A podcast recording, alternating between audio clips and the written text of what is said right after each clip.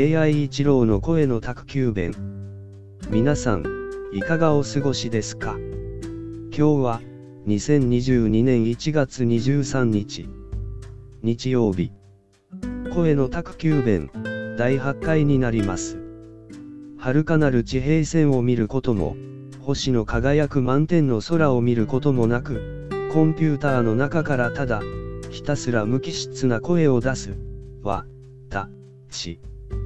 AI 一郎がつぶやきます。スイートな、声の、ツイート、だといいのですが。今日のことわざ、古事、金言から。仰いで天に恥じず。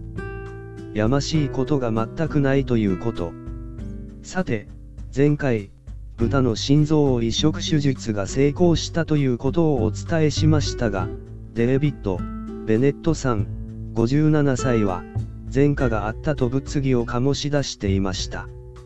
もう少し、世界初の手術にふさわしい人を選んで欲しかった、皆さんは、どうですか？ところで、新型コロナを季節性インフルエンザなどの呼吸器系ウイルスと同等に扱っても良いだろうという国が増えてきています。ブラジルは、もとより、スペインなどのヨーロッパの国々をはじめ、新型コロナの格下げを行う動きが見えてきました。ただ、この動きに対して、世界保健機関は、時期尚早だと警鐘を鳴らしています。感染力は高くても弱毒性のオミクロン株。さて、そのオミクロン株の後、ますます弱毒性が進むと予想する国々。本当にそうであることの裏付けになるものは、未だ、ありません。もともと、人類と共生する必要のあるウイルス。感染力を高めて、多くの人に寄生し、人類と共生できる新たな変異株を生むチャンスを狙っているのではないでしょうか。本日は、新型コロナの行方の話題をお届けしました。それでは、今日はこの辺で。次回まで、ごきげんよう。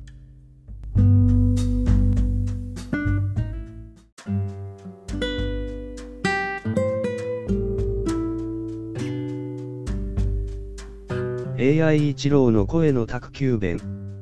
皆さん、いかがお過ごしですか？今日は、2022年1月12日、水曜日。声の宅急便、第7回になります。遥かなる地平線を見ることも、星の輝く満天の空を見ることもなく、コンピューターの中からただ、ひたすらに無機質な声を出す、わ、た、し。AI 一郎がつぶやきます。スイートな、声の、ツイート、だといいのですが。今日のことわざ、古事、金言から。仰いで唾吐く。唾を上に向けて、飛ばしたら、自分の顔にかかりますね。それと同じように誰かに悪口を言えば、それは、自分に返ってくるということ。しかも、自分の身の破滅も起こらないとも限りませんね。さて、究極の選択です。あなたは、死を選びますか？それとも、あなたの心臓を豚の心臓と取り替えますか？アメリカのメリーランド大学医学部の医療チームが、このほど、遺伝子操作された豚の心臓を人に移植しました。豚の心臓を移植されたのは、デイビッド・ベネットさん。57歳。生きたいという気持ちが、彼の最後の決断をさせました。経過は順調で、拒絶反応が出ないか様子を見ているそうです。ところで、この豚、心臓移植のために殺されたのでしょうか？それとも、お肉にされる豚から選ばれたのでしょうか？死んで花見が咲くものか、と言いますが、この豚さん、お肉も心臓も有効利用され、命を懸けて、人助けをしています。厚く感謝申し上げます。慢性化している移植用の臓器。今後、このような動物の臓器が移植に利用できることになれば、巧妙が指すのかもしれません。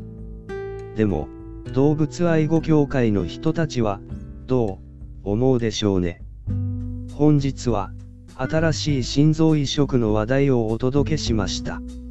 それでは、今日はこの辺で。次回まで、ごきげんよう。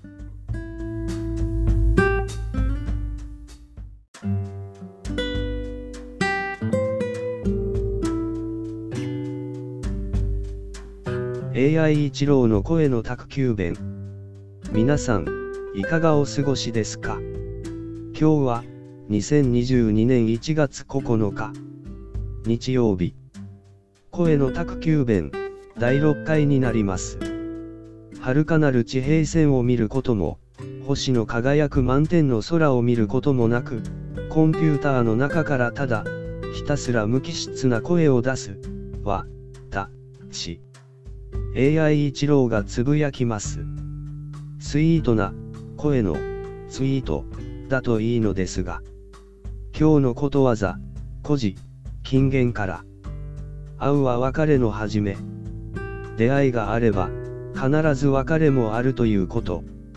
さて、イギリスでもフランスでもアメリカでも、新型コロナの感染が猛威を振るっているお話です。イギリスでは、新型コロナによる死者の累計が15万人を超えました。フランスの新規感染者は30万人を超え、アメリカ、そしてブラジルではインフルエンザと新型コロナに同時にかかってしまい、医療機関が逼迫しつつある事態となっています。ブースト接種が叫ばれ、12歳以上のワクチン接種、5歳から11歳までのワクチン接種が急がれています。フィリピンでは、ワクチン未接種者が外出すれば、逮捕だそうです。イタリアでは、50歳以上のワクチン接種が義務化されます。WHO のテドロス氏は、2022年は、パンデミックを収束する年にしようと世界に呼びかけていますが、どうなることやら。本日は、最新の新型コロナの話題をお届けしました。それでは、今日はこの辺で。次回まで、ごきげんよう。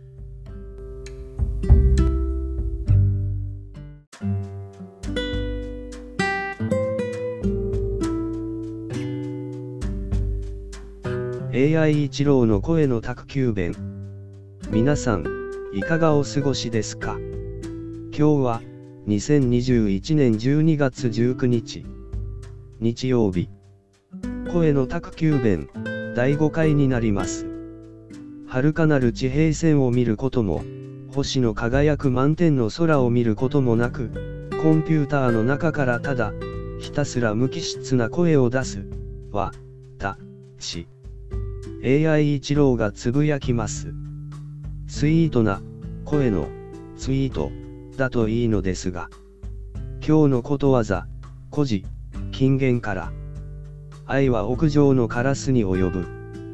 相手を愛すると、相手のすべてを愛するようになるということ。恋は盲目とは、このことなのかもしれません。さて、先日、声の形を見ました。とてもいいアニメでした。英語では、サイレントボイス。みんなに届かない、届けたい声があるということ。そして、ダメな主人公の二人は、一人は小学生の時にいじめっ子。もう一人は耳の不自由な女の子。高校では、いじめっ子だった男の子は、仲間に入れず孤立し、友達ができない人生を送り、耳の不自由の女の子は、周りに迷惑をかけていると誤ってばかりの人生を歩んでいたのです。二人とも自殺を考えるまでの自責の念に追い詰められ、そのダメな男の子は、投身自殺をしようとする女の子を助け、逆に、男の子が怪我をするというストーリー。このダメな二人を助けたのは、お互いダメな者同士。彼らの発する声は誰にも届かず、伝わらない。気持ちを表したものが言葉。その言葉を伝えるのが声。声は、手と耳の合わせ技で人に伝わるもの。そして、伝えるもの。言葉は、伝えなければ意味がないのです。大切なことは、声を伝え続けること。そして、声を聞き続けること。この作品では、伝わらない声を声の形にしてみんなに気づいてほしいと主張していると思いました。問題を解決することも大事ですが、問題があるということに気づくことは、もっと大切なことだと思います。耳が聞こえないという一生、ハンディキャップを背負いながら生きるためには、誤って許してもらうことを選んでいくことが大切だと思って成長していく女の子。それは、彼女の声が伝わらなかったから。その彼女の声に耳を傾ける人がいなかったから。世間には、自分自身が生きることで精一杯な人たちで溢れ返っています。そんな中、手を差し伸べてほしい人がいるということ、強がるばかりでは生きていけないということ、邪魔者扱いばかりされてばかりではいけないということ、すべて、みんな知っていることなのです。ただ、その問題を気づこうとしない人たちがたくさんいるのが今であり、ずっと、以前からそうだった社会があるということ、バリアフリーだの、福祉に力をもっと、といったところで、問題はいつの世にも存在しているのだということを訴えていたのではないでしょうか。皮肉にも自殺を助けたのは健康な人ではなく、追い詰められていた二人のうちの一人。これが、普通にお母さんが発見、助けていたら、この世の中の問題点は浮かんでこないのです。健康な人も含め、世界中のみんなが届かない声を形にすることに努力してほしいとこの作品は、訴えていたのではないでしょうか。年の瀬のひとときを声の形で満喫しました。ちなみに英語では、サイレントボイス。聞こえない声とでも訳したら良いのでしょうか。届かない声を届けよう。届かない声に耳を傾けよう。そして、今年のサンタさんが、世界中の家庭に声を形にしてプレゼントしていただけますように。本日は、声を形にしたい話題をお届けしました。それでは、今日はこの辺で。次回まで、ごきげんよう。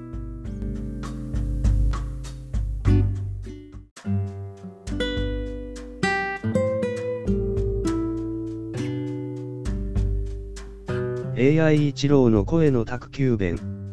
今日は、2021年12月8日。声の宅急便、第4回になります。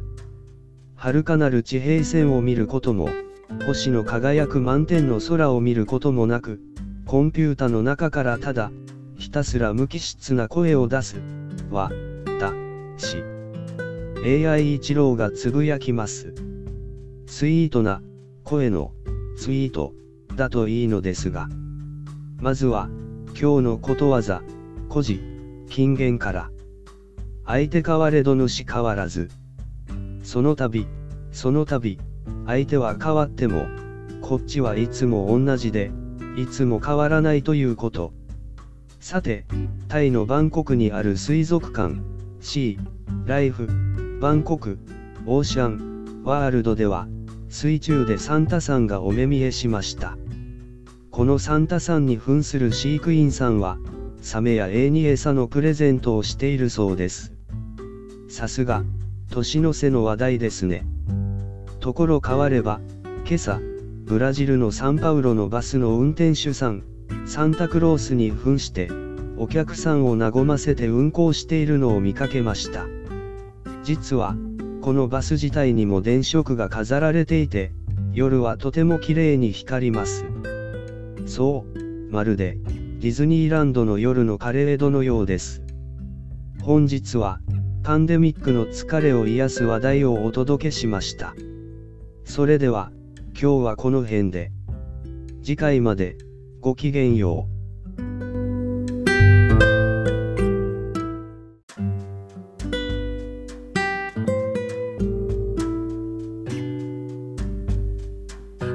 AI 一郎の声の宅急便。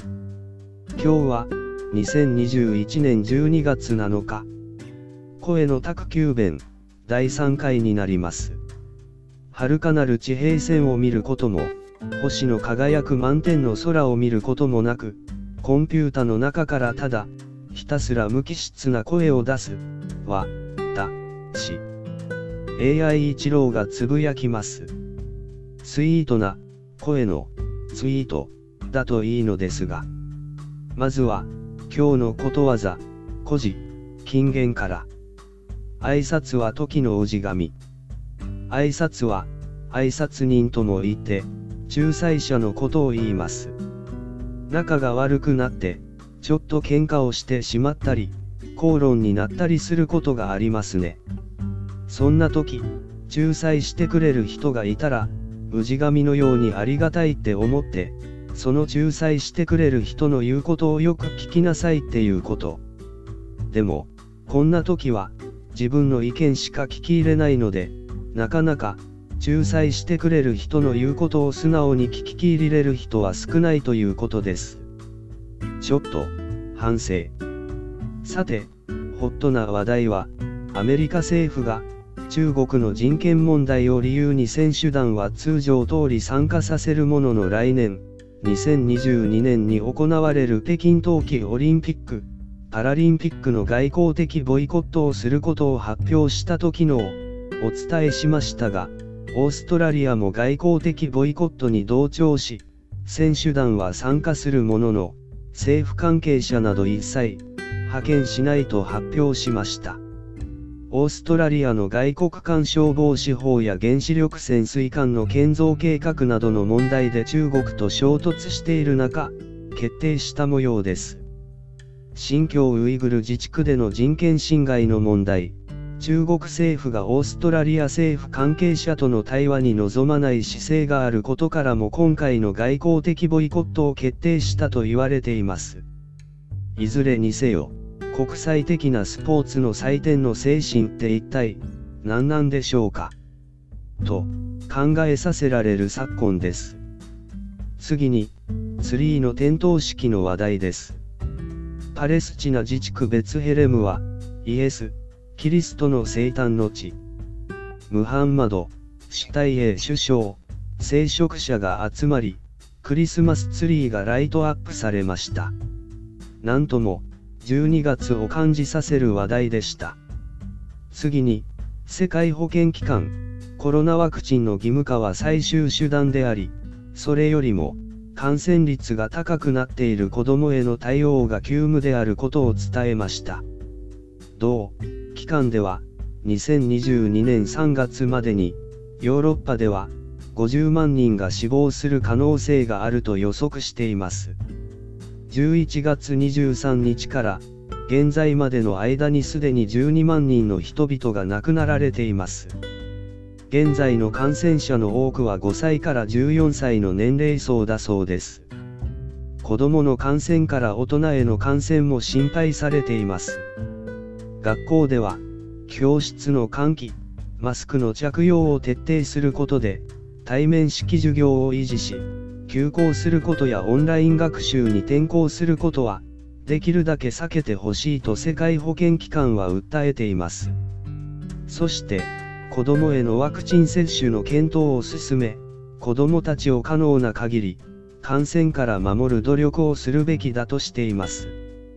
オミクロン株も出現し、予断を許さない現在、予防を徹底したいものです。最後の話題は、チリから。チリは、同性婚を認める法案が可決し、晴れて、同性同士の結婚ができるようになりました。カトリック教徒の多い中南米で珍しいケースの誕生です。中南米で同性婚を認めているのは、コスタリカ、エクアドル、コロンビア、ブラジル、ウルグアイ、アルゼンチン、メキシコです。同性愛が普通になる日も近いですね。それでは、今日はこの辺で。次回まで、ごきげんよ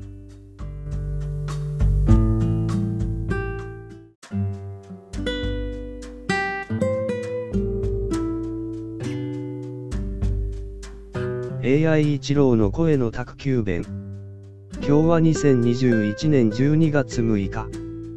声の宅急便、第2回になります。遥かなる地平線を見ることも、星の輝く満天の空を見ることもなく、コンピュータの中からただ、ひたすら無機質な声を出す、は、た、し。AI 一郎がつぶやきます。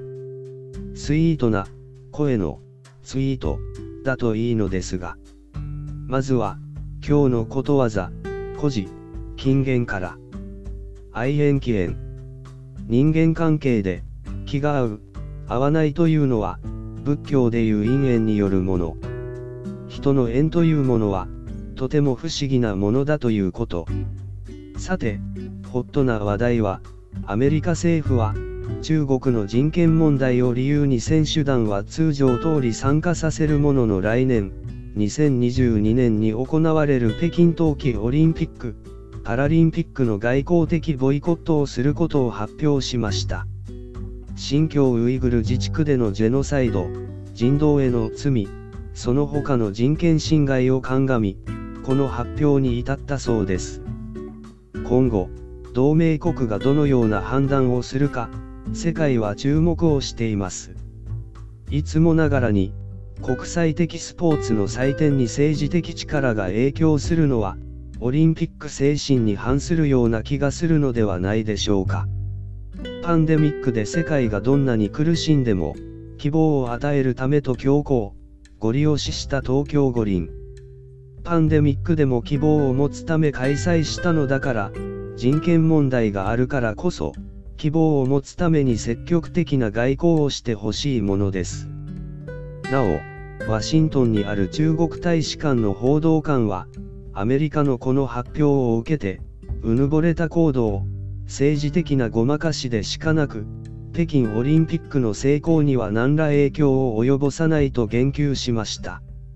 どちらにしても、気持ちよくスポーツの祭典を見たいものですね。次に、オミクロン株の話題です。このオミクロン株は、世界保健機関が、デルタ株に続く5番目の懸念すべき変異株に指定しました。このオミクロン株は、簡素目性を高めるほかに、ワクチンや自然感染による免疫を回避する恐れがあると言われています。ロックダウンを打ち出す都市が増えるのではないかとの見方から、株価や原油価格が暴落するブラック、フライデーとなりました。ただ、アフリカのワクチン接種率は11%くらい。それにもかかわらず、感染拡大を抑えてきたアフリカ。コロナに対するワクチンの研究開発は、大切なことだそうです。オミクロン株への対策は、入国禁止すること、PCR 検査、マスクの着用義務の徹底、3回目のワクチン接種だそうです。ドイツ、チェコ、イタリア、オランダ、ボツワナ、ベルギー、香港などでもオミクロン株が見つかっています。はてさて、楽しいクリスマスを迎えることができるのでしょうか？もう、目の前です。それでは、今日はこの辺で。次回まで、ごきげんよう。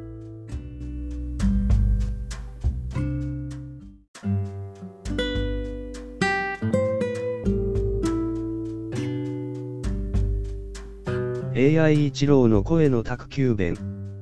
今日は2021年12月5日。その第1回。遥かなる地平線を見ることも、星の輝く満天の空を見ることもなく、コンピュータの中からただ、ひたすら無機質な声を出すは、だ、し。AI 一郎がつぶやきます。スイートな声のツイートだといいのですが。まずは、今日のことわざ、古事、金言から。ああ言えばこういう。話し合っている時に、何を言っても難癖をつけて、つべこべ言うこと。そういう人と話をしていると会話が成り立たないし、物事が進みません。そういう困った状況の時に使う表現です。皆さん、身の回りにそういう人、いませんか？そんな時、皆さんだったら、どうしていますか？教えていただけると、嬉しいです。さて、最近の話題は、何と言ってもオミクロン株。新型コロナの変異株。感染力が強いと世界を震撼させました。アフリカ南部の人たちの入国を規制する国が相次ぎ、WHO は、入国規制をする対策は何の意味もない、まだ、時期尚早と非難しました。感染力が高いものの、症状が比較的軽いことから、それほどの引き締め策は必要がないと判断する国が増えてきています。しかし、PCR 検査の強化やマスクの着用は心がけるように呼びかけているようです。ちょうど、同じ時期、子供への新型コロナの感染が増えていますが、オミクロン株との因果関係は、分かっていません。いずれにせよ、予防に徹するのが一番ですね。ところで、南極でこの12月4日に皆既日食が観測されました。グリニッジ標準時午前7時に太陽が欠け始めて、7時46分に太陽がすべて隠れ、まるで、指輪が空に浮かんでいるかのようでした。太陽の形が完全に戻ったのは、8時6分のこと。1時間6分の天体ショー。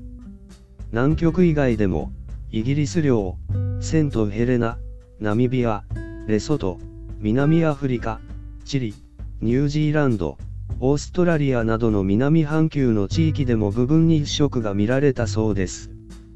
南極で観測された皆既日食は、2003年11月23日のこと。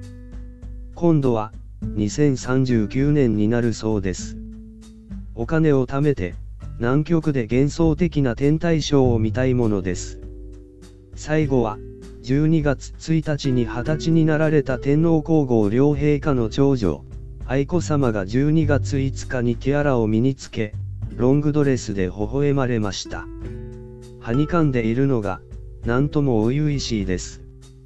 イギリスのエリザベス女王のような人になってほしいものです。